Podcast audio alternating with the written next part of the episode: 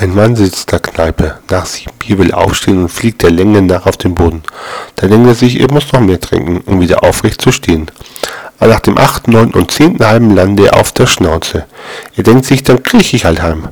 Am nächsten Morgen weckt ihn seine Frau bei Vater. Warst wieder ganz schön breit gestern Abend. Wie kommst du darauf?